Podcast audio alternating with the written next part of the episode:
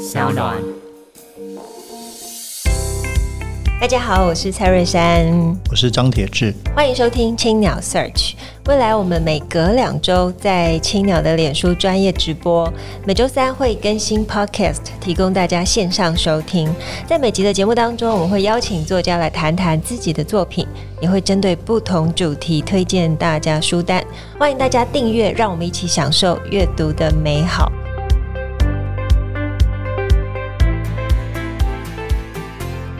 那我们今天很荣幸可以邀请到很爱爬山的张伟雄大哥。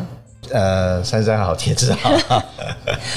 伟雄大哥其实，在退休之后吧，在我眼里他始终没有退休，因为我觉得他一直都非常的忙碌，常常都看到呃。詹哥如果不是在山上，可能就在平地。然后在平地的话，也是在谈跟山有关的事情，或是从事跟山有关的呃活动。那这一次呢，他跟脸谱一起策划了山月的文学的书系，包含六月出版的呃《辉耀之山》，还有七月刚推出的《我的山间初夏》这两本书。那我们先请詹哥跟我们聊聊，为什么要规划这一系列的书系呢？其实，在台湾这几年算是登山的风气日渐丰盛了哈，也就是说，越来越多人上山这样。但其实，在台湾本土的山岳文学写作里面，就是比较少见到出版这样子。那其实大部分人开始上山，觉得身体有一些感应，然后也模模糊糊想要找寻这些感应的来历。嗯。啊、呃，想要映照一下自己身体在山里面得到的一些某一些神秘的刺激跟体验哈。嗯，那我们其实需要一些文本来呼应这些感觉。嗯，然后另外一方面，大家对山开始有一些体验，那我们其实也应该深入到人类在这两三百年的冒险史里面啊。也就是说，你登山其实爬到最后。还是希望有一个更深邃的理解嘛，哈、嗯，对于人类或者说自身从事这样高度冒险，然后进到自然世界，然后承受某一些我们讲自然给你的挑战的这样的历程，嗯，广义言之，其实就是呃，我们讲抽象的原因就叫冒险，嗯，那我们过去都只把爬山当做消遣了哈，就是一个假日的。排遣时间，然后获得一些些身体小确幸的一个历程。但其实冒险是一个更长时间的自我决断，就是说，你可能有意识的要为自己的身心啊、呃、找寻一个革命性的洗礼了哈。那我觉得台湾其实在过去也缺少这样的自我启蒙的机会。嗯，那这一套书它就是一方面，它前面是呼应的说，当你进到山里面。你身心灵有一些激荡，但是你为民所以，然后我们出一套书来帮助你找寻恰当的对应，让你对它可以指出名字，可以进行描绘这样。然后第二个用意就是希望台湾能够开始产生一个冒险的情怀。嗯，因为照理讲，台湾是一个海岛嘛，我们海岛的国家其实冒险的意志是很强的，可是台湾过去有。因缘际会的历史机缘的各式各样的限制，嗯，让台湾成为一个视冒险为畏途的国家了哈。嗯，那在这个时间点上，我觉得时代有一点可以小小翻转的机会。那我们出这一套书，就是到这个阅读的社群里面，是期望大家啊可以有一个新鲜的眼光来看世界，看自身。嗯。那台湾会在这个社会转型里面稍微获得一些动能，这样子。这个这么多山岳文学，你是用什么样的标准来挑选？先规划了五本，哦，先规划六本哦。对，什么样的标准？第一个是说它有一段详实的记录啦。嗯，哦，那第二个是说它有一些我们讲超越这个行程的心灵的收获啊，就是说他去爬完山之后，他下山来会觉得自己或多或少有一些。不一样。那第三个是说，这一趟的行程，它能够形成一个比较大的冒险情怀，也就是说，我们对未知世界会有一个更强大的好奇。那当然，我中间在选的书里面，我也期望说，它能够不只是一个登山的旅程的书写，它还能够兼及到那个时代的动荡，然后兼及到那个社会跟人的群体关系，啊，也会牵涉到在某一个特定的年代里面那些时代精神跟个人意志之间的挣扎跟动荡，所以它看起来像是一本小小的山的书，它其实它触及的面向其实蛮广的。我我希望说，在读者在读这个过程里面。虽然我们初期选的大部分都是翻译的，然后，可是你在这个阅读过程里面会得到一种身心灵的蛮巨大的感受。是，我觉得那个，因为张哥其实一直在，不只是个虽然说爱爬山的人，但我想爬山的人很多。但是这几年张哥一直在做的是对于山月的，不管是跟社会学的、跟哲学的、跟心灵的对话，那包括这些书的推广，我想都是这里面非常重要的工作。我们来聊聊第一本书吧。《卫曜之山》，你有提到这其实是一个山月文学，但也是一本关于青春的文学。对，这一本书是呃一位年轻人写的。是，当然这位年轻的英国登山家，他在写完这本书没多久，他其实就丧命在圣母峰的一条新路线的山脊上了哈。当他写这本书的时候，他其实才二十几岁。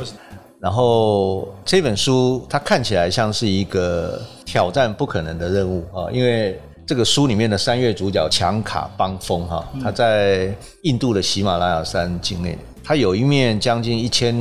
百五十公尺高的，比方说绝壁啊，就是它是一整片白色的花岗岩这样子，从地表上耸立起来啊，然后它的高点呢有六千多公尺，所以呃，对于当年在喜马拉雅山爬山的西方登山客而言，这一座山像是一个。不可能挑战的任务啊！当然，你从旁边的呃这个侧面上去，已经有先人的记录。是，可是他们要挑战的是第一次从这个岩壁的底部，然后爬上去。那这两个年轻人他结伴去爬，他看起来像是一个技术攀登，你怎么样找到困难的点，然后用你的智慧跟身体克服的故事。可是有趣的是。呃，这两个人都是在青年成长时期，他们对人生其实有蛮多的迷惘跟问号哈。嗯，然后两个人彼此又有彼此竞争的压力，那所以特别是这个作者，他的同伴是一个年纪比较大的人，在英国的登山界里面，可能拥有的名声比他更响亮的人啊。虽然这个作者他在前一年啊，去完成了圣母峰。西壁的攀登也是可歌可泣的一个故事哈，也也在英国登山界初露名声。嗯，可是他碰到一个比较摇滚型的，不假颜色，可是却有大哥气质。大哥气质就是说，呃，不是不是不是，我不是。他说，哎，跳出来，他做一个决定，他不说二话的那一种。所以他像是一个小跟班一样，他跟在他后面，然后他又面对着自身的追寻，自我的。诘问跟追寻，所以这一趟爬山的过程，从我一个这个接近六十岁的人看来，仿佛回到少年的年代啊。也就是说，我们其实对人生有很多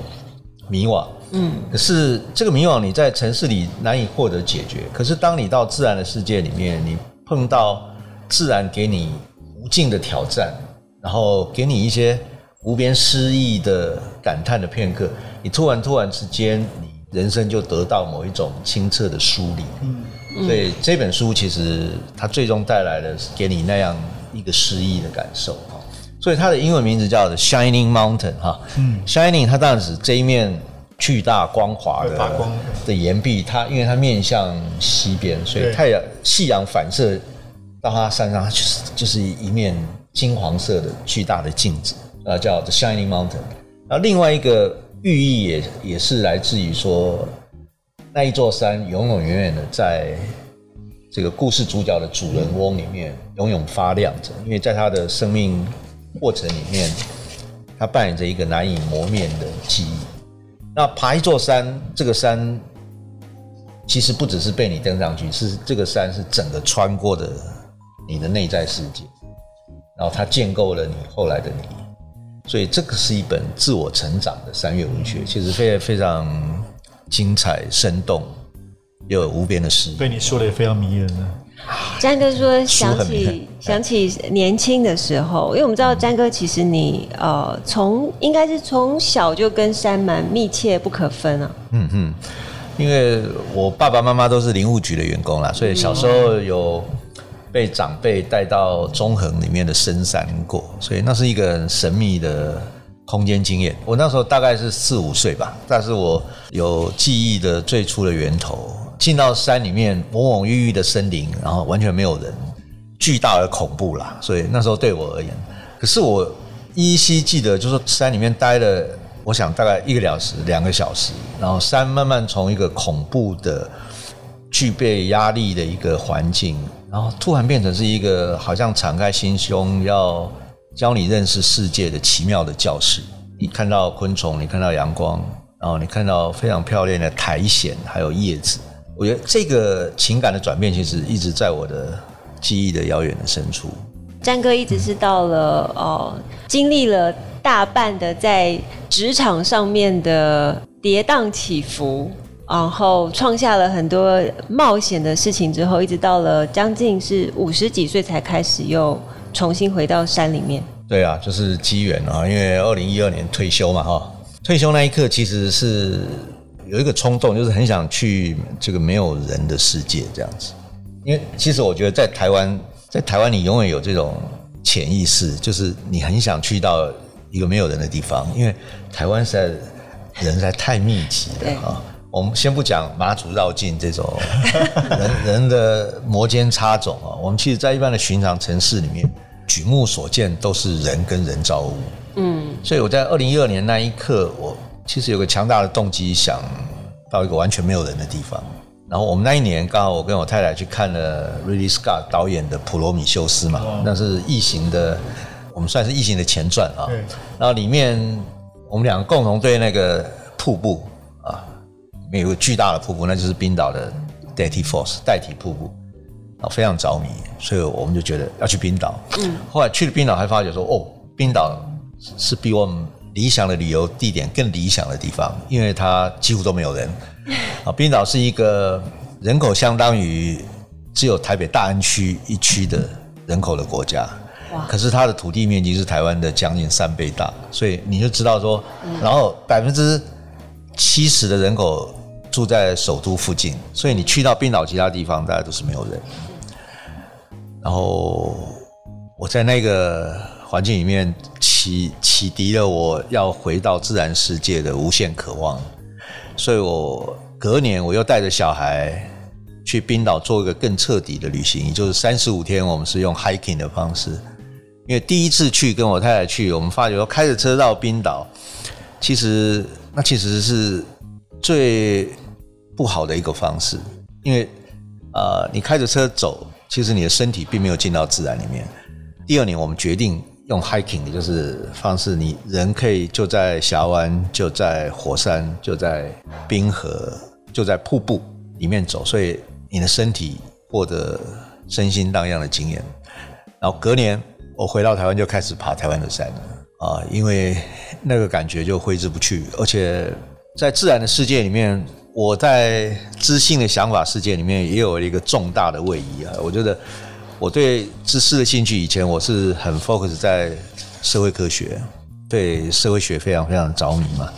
我从冰岛爬山到台湾爬山之后，我对现象学就是产生了非常高的兴趣，所以我的阅读还有我的思维大概都获得了蛮重大的转变。呃，以身体进到自然里，再从二零一二年到现在，詹哥应该今年就会完成百岳计划了吧？呃，预计是这样啦，本来没有这样子追求，但是就爬着爬着，好像也快到了，那就就稍微小小的计划了一下，可能预计今年年底爬完百月，然后写一本小小的书这样子。哇、wow！山岳文学下一本，因为三月文学我我现在呃，可能我自己写的可能没有到我们选的三月文学这个书系这么强大了。哇！我就是大概是做一个。小小人生记录这样子，我我倒想再问一下，因为比如说对我们这种没有爬山，常会觉得说，为什么要去冒这个险？然后特别是在这个《辉耀之丹》这个书的书腰上，你们用这个引言，就是这整趟冒险已经大过于我们的生命。嗯，哦，刚才提到这作者后来也不幸这个在山中丧生。对，所以可不可以请大哥再再稍微谈到底这样的冒险是什么样的意义？当然，你里面有提到，我觉得很棒的是，包括这整套书系有提到说。对登山者，对于离开地面，你说离开地面是永恒的现代性，所以相信你对这个为什么要做这样的登山的冒险有有特别的一个诠释，是什么样的东西大过于生命？我们先来看看个冒险的小历史啊，也就是说，其实，在人类的浩瀚的历史长河里面，人其实是趋吉避凶的，人是回避冒险的哈。人开始冒险的历史其实并不太长久。如果我做了小小的。的研究显示，大概我们开始鼓励冒险，大概是从大航海时代之后之后开始。然后我们在英语文学严格意义上的第一本小说《鲁鲁滨逊漂流记》，嗯，它里面它提到了冒险这个事，还是带着负面的意涵。所以你可以看到，这个《鲁滨漂流记》不过是将近三百年前的历史，所以冒险其实很短的时间。那人们会为什么会开始冒险？这中间牵涉到一个重大的意识转折。当然，我讲的是西方啊，我研究主要是西方。东方一直到我们现在这个社会里面，其实社会的主旋律还是排斥冒险的啊。那人为什么会开始想要冒险？人很重要一点是，我们开始知道生命有时间这个概念，也就是说，钟表发生了之后。我们的生命长度就变成是一个具体的数目字所叠加的几何。比如说，我们那时候人可以活到四十五岁，我们现在人大概可以活到八十岁。那我知道生命有所限制的时候，我就希望在这个生命的所限里面赋予最大的内涵。嗯，那这个赋予最大的内涵，你是要去读更多的书吗？其实不是的，因为我们讲在启蒙运动里面。最重要的知识主流是英国的经验主义嘛？他会觉得说，你人生的收获最大，是你应该最大可能的让你的生命得到最多能量的刺激跟体验。所以，不管是休姆或者洛克，他们都非常非常鼓励你离开家乡去旅行。那十八世纪有一个最辉煌的旅行家叫 James Cook，库克船长。对。当然，这故事讲的非常非常漫长，我只能讲说，他本来是英国英格兰北部一个农村，可能生下来就知道自己死亡的那一天是什么样的人，那他不甘于此了哈，所以他开始去学罗盘，去学航海，去运煤船上打工，然后最终他争得了出海的机会，然后英国海军任命他为呃奋进号的舰长，往未知的太平洋领域去。探勘金星凌日，然后顺便能不能发现神秘的南极大陆？所以这个冒险的行程，他总共出海了三次，然后他回来写了库克船长的游记，成为当年的英国的畅销书。也就是说，他反映了那个年代人们要往未知的世界去冒险、去探险的冲动，而他对生命的意义在于说。你探看未知的世界，你虽然可能付出生命为代价，可是你在那有生之年，你享有的比其他不曾冒险的人更多的生命。也就是说，从他们经验主义的角度来看的话，你挨在城市里面，耐烦的接受了自己人生的宿命，这才是人生最危险的事。呃，二十世纪初丧命在圣母峰上的，大家都知道的 George Mary 啊，就是英国的。剑桥大学的这个登山奇才，他有说过，就是说，我们活着，我们吃，我们赚钱，我们其实是要让自己的生命充满着 joy，就是你要充满这种巨大的愉悦跟欢乐，而不是赚钱跟吃只是为了活着。所以，《纽约时报》记者问他说：“你为什么要去爬山？”他说：“他很不耐烦的讲说，because it's there，对不对？”因为山就在那里，它其实它的前后文讲的是我刚刚讲的这一段啊，就是说你人活着的价值，人生命的意义是在你有生之年每一刻都意义充盈的活着，都充满着巨大的身心的欢愉感受，而不是你活着的每一刻你都是挨着过。那即便你这样活到很高的岁数年纪，其实你的生命在很早的年纪就已经死掉了。这换成白话文讲说，冒险者相信，就是说我即便可能上升在我自我选择的冒险之路上，可是在我离开人世的那一刻，我生命是充满着无数的星光点点的。那你如果活的生命会活得很久，你只是赖活着，你的生命其实是一片枯燥无味的流水账。那你要选择哪一种？嗯，其实冒险没有什么太多的用处哈。当然，我们从现在社会学研究来角度看，冒险它间接触动了人类科技跟这个人文世界巨大的创造力了哈。但是你在当下的时候，冒险其实对你一无所用。可是这一无所用，正是冒险对人生命最高意义价值的所在。也就是说，我们超越了人的凡俗的限制，我们有一种未知的向往要去探求，它让人有勇气，让有渴望。这个其实是更有价值的。詹哥爬了这么多山，在台湾有没有哪一座是如同书里面写的，是你心目中的辉耀之山？就是你觉得难以到达，你想要克服它？因为辉耀之山那个难度非常非常的高了啊，它需要非常强大的攀岩的技能。我在台湾爬的山，其实台湾台湾百越其实都。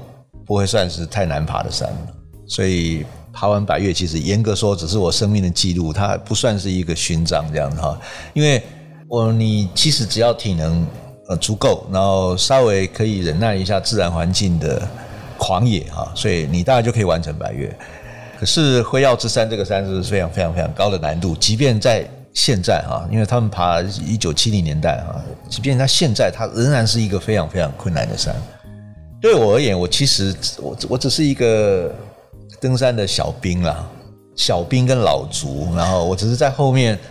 呃分享着我自身生命小小的喜悦。如果回答珊珊的问题的话，我脑海里面有一座辉耀的山，叫做玛丽加南山，一座很巧妙的岩石所堆积的小尖塔的一座山，在台湾，在台湾，所以有这么难难度这么高的。应该是这整条线稍微有一点难哈，就是你从东边东埔进的话，呃，你要大概要三天或四天，你才会到达这边，到达这个山。然后你全程要背比较大的辎重，也就是说你的背包可能要背个二十几公斤，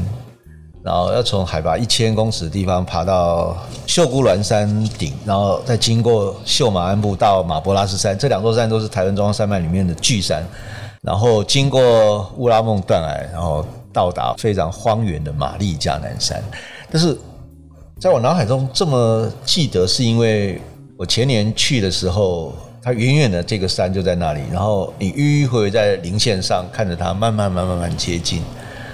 它像是一个诗意的碉堡一样，它在那个阳光露脸的云彩的前面。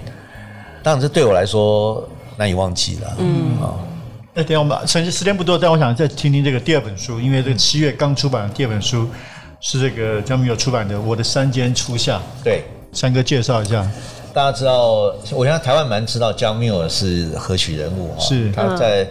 十九世纪，他曾经很重要的事工就是他促成了国家公园啊，美国国家公园的。大规模的成立是第一座，其实跟他没有太大关系。第一座是黄石公园了，但后来的美国国家公园，它能够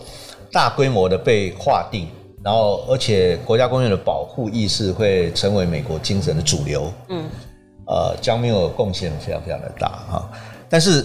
这一本书不是在讲他的自然保育啦，这一部书这本书是他呃年轻的时候，他第一次到达。加州的优胜美地，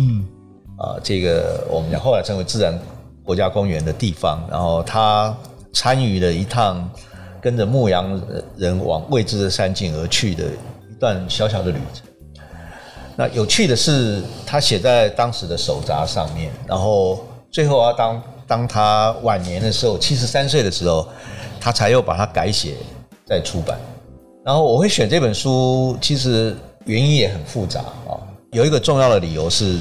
这是他二十几岁的人生经验，然后最后到七十三岁才把它写成书出版，所以他有一种时间的时光的透镜在洗礼这件事。那第二个是，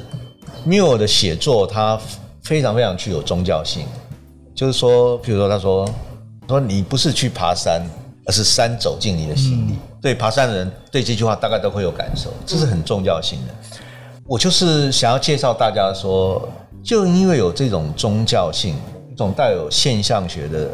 身体直观的反应，才能让缪尔在这么短的路径里面写出这么多字、这么长文的一本书。这个书对台湾读者的启示是说，我们通常在爬山的时候，我们可能一群人走在一起，嘻嘻哈哈，整个山径也就走完了啊。或者说，哎，我们会爬完山，会觉得除了流一些汗，然后这个有一些虫鸣鸟叫之外，你可能山可能对你好像没有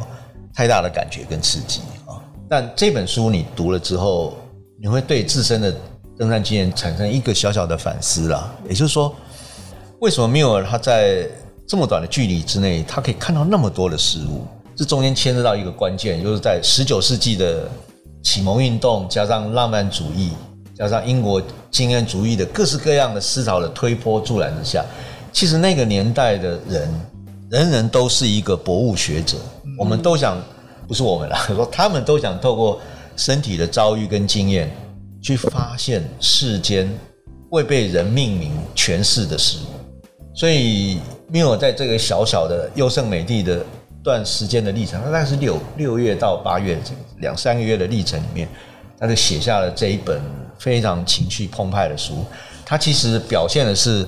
他的身体在那一个我们看似简单的旅程过程里面，有万千万般精彩的的感动。所以我希望台湾读者读了这个书之后，我们再回头去爬山。我能放大我的感官，让那个山径上的每一个叶子、每一个风吹啊，甚至我们有时候我跟我的登山 partner 讲说，我们其实，在台湾爬山，你你对台湾的建筑都都会觉得非常烦闷哈，就是就是它很单调无比。可是，当你有将面有这样的眼光的时候，你从头用一个新的眼光来看建筑这个小小的植物，然后甚至我们用镜头。把一株建筑，啊，把它抬起来到高一个高度，我们绕着它转，用三百六十度像看一株皇冠的眼神一样看着建筑，它它就会变成皇冠。那同样，山间的事物，只要我们放大我们自己的感官，我们每一个人其实都可以获得跟以前完全不一样的登山的感受。所以这本小书用意就在这里，就是说它其实。让我们自己产生一种反思：为什么缪尔在爬山的时候，他像是奴仆遇见了神一样，而我们在爬山的时候，我们怎么还是奴仆看见奴仆，或者下山只想去吃庆功宴、泡温泉这样子？这名真太美了。这个我的山间初夏，My first summer in the Sierra。哎，对对，就总之这个对我们这种没有爬山来说，可能还没有被山吸引，但是肯定已经被詹哥规划这个山岳文学吸引进去了，就非常非常想要读接下来的书，包括下一本这个 Freedom Climber。对，非常感谢詹哥，我觉得透过这个书系的规划，带给不管登山者或是像我们这样的，可能不是登山，但是文学的爱好者，全新的视野跟想象。呃，这一本书预计是十月出版嘛，所以呃，现在大家都可以看到，已经可以看到这两本书。然后，如果你还没有勇气爬山，可是你可以先读这本书，它也许会让你跟山更靠近，从而开启你对台湾这个山之国的想象。那我们今天节目就到这边，非常感谢各位收听青鸟 Search，本集也感谢正成集团赞助器材。如果大家喜欢节目的话，可以在我们的 SoundOn Spotify 还有 Apple Podcast 订阅。青鸟 Search，并且留言回馈给我们五颗星，谢谢，谢谢。